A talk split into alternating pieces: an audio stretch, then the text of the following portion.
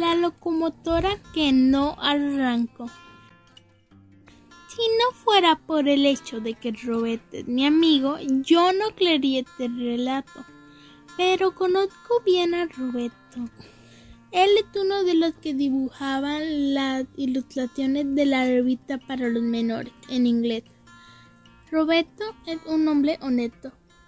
De pequeña asistía a un colegio adventista en un pueblecito de los Estados Unidos.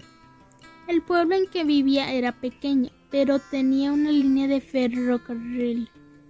Y de vez en cuando pasaba por ahí un tren.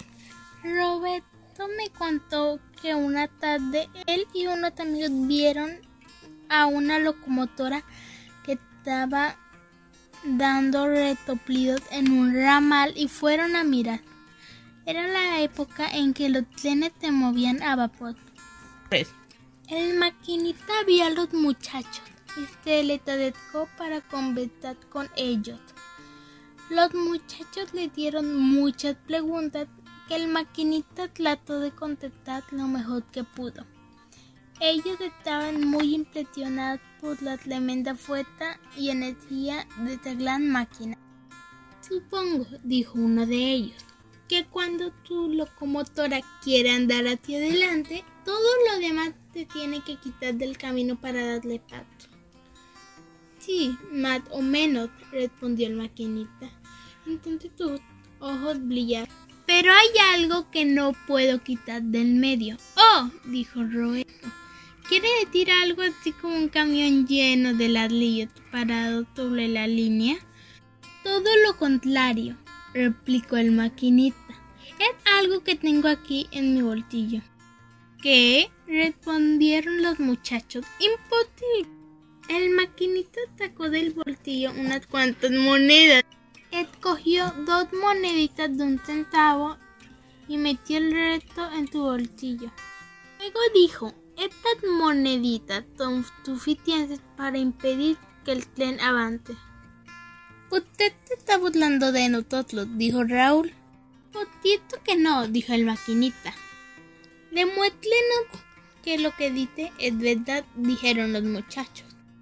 El maquinista se arrodilló, colocó los centavos sobre los rieles, bien cerca de la rueda, luego saltó a la cabina.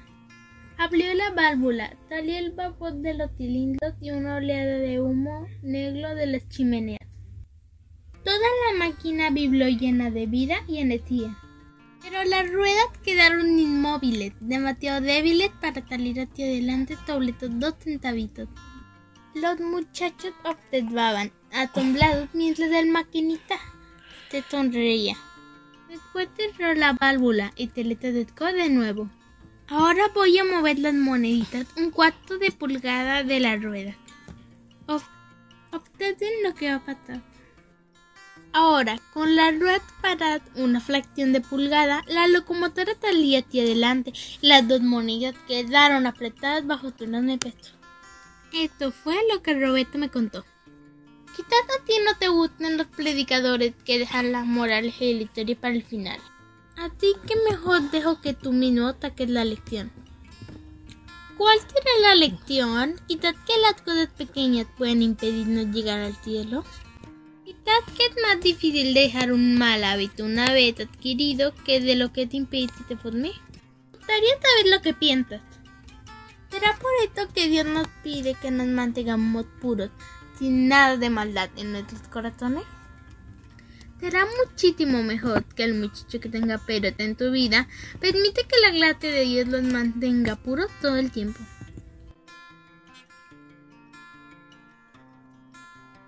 Hay muchacho con un perro en su vida. Usías fue coronado rey cuando solo tenía 16 años de edad. Él se sentía muy joven para llevar la carga del trono. No se sentía seguro de sí mismo, así que le pidió a Dios que lo ayudara y por las gracias de Dios llegó a hacer cosas tremendas. Por ejemplo, invadió la tierra de los filisteos. Esa gente había molestado a Israel por cientos de años, desde los días de Sansón. Ahora Usías invadió el país, rodeó hasta una de las más importantes ciudades de los filisteos, y la capturó y derrumbó sus murallas.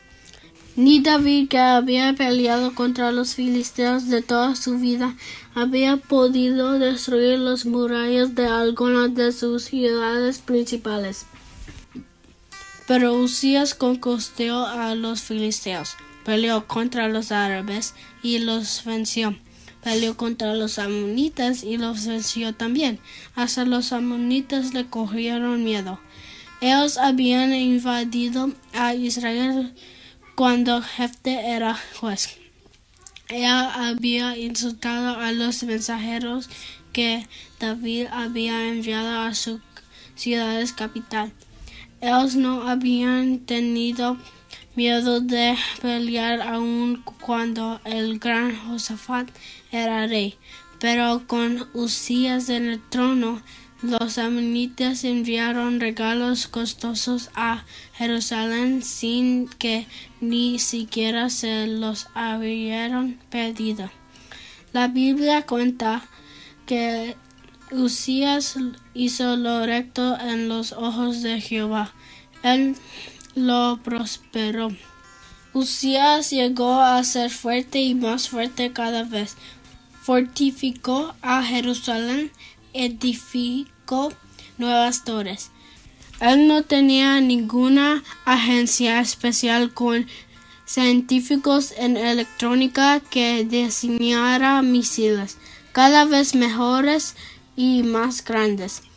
Pero llegó a tener un departamento de investigaciones en su ejército, donde hombres expertos inventaban maquinarias para lanzar flechas y piedras más lejos cada vez de lo que nadie había logrado jamás. Usías también tenía puesto estaciones de alarma en el desierto, lejos de Jerusalén, con torres llenas de soldados, de manera que los ejércitos atacantes se descubrieran mucho antes de que pudieran llegar a la capital y se podían enviar mensajeros para alertar los soldados en Jerusalén y prepararlos para el sitio. En un sentido, eran iguales que los instalaciones de radar que actualmente tiene los países para su protección. Usías se hizo rico mientras servía al Señor. Después de un tiempo tenía tanto ganado que no había suficiente agua para ellos y tuvieron que carvar peso para regar los enormes paradas que alojaban su inmenso rebaño de vaca, ovejas y cabras. Qué lástima que el relato no termina aquí. En Segunda Crónicas 26:15 encontramos que fue ayudado maravillosamente hasta ser poderoso. Pero cuando se hizo fuerte, su corazón se enalteció para su ruina, porque se rebeló contra Jehová su Dios. Usías trató de ofrecer incienso en el templo, algo que se suponía que solo los sacerdotes podían hacer. El sumo sacerdote le advirtió que no lo hiciera, pero él persistió. Aun cuando ochenta sacerdotes trataron de impedir que no lo hiciera. De pronto le salió lepras y todo el cuerpo se le puso leproso hasta que murió. Su hijo tuvo que gobernar sobre el reino. Qué pena que una vida tan buena fuera dañada por un perro. Nunca lo permites en tu vida.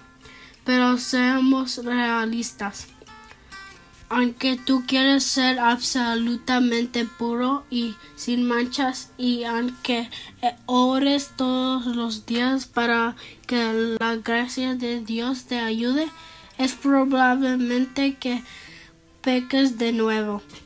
Todo lo hacemos. Es triste decirlo. ¿Y entonces qué?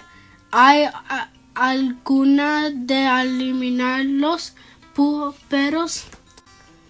¿Y de que se lavan todas las manchas? Sí, para eso murió Jesús. Para eso Él nos perdonó.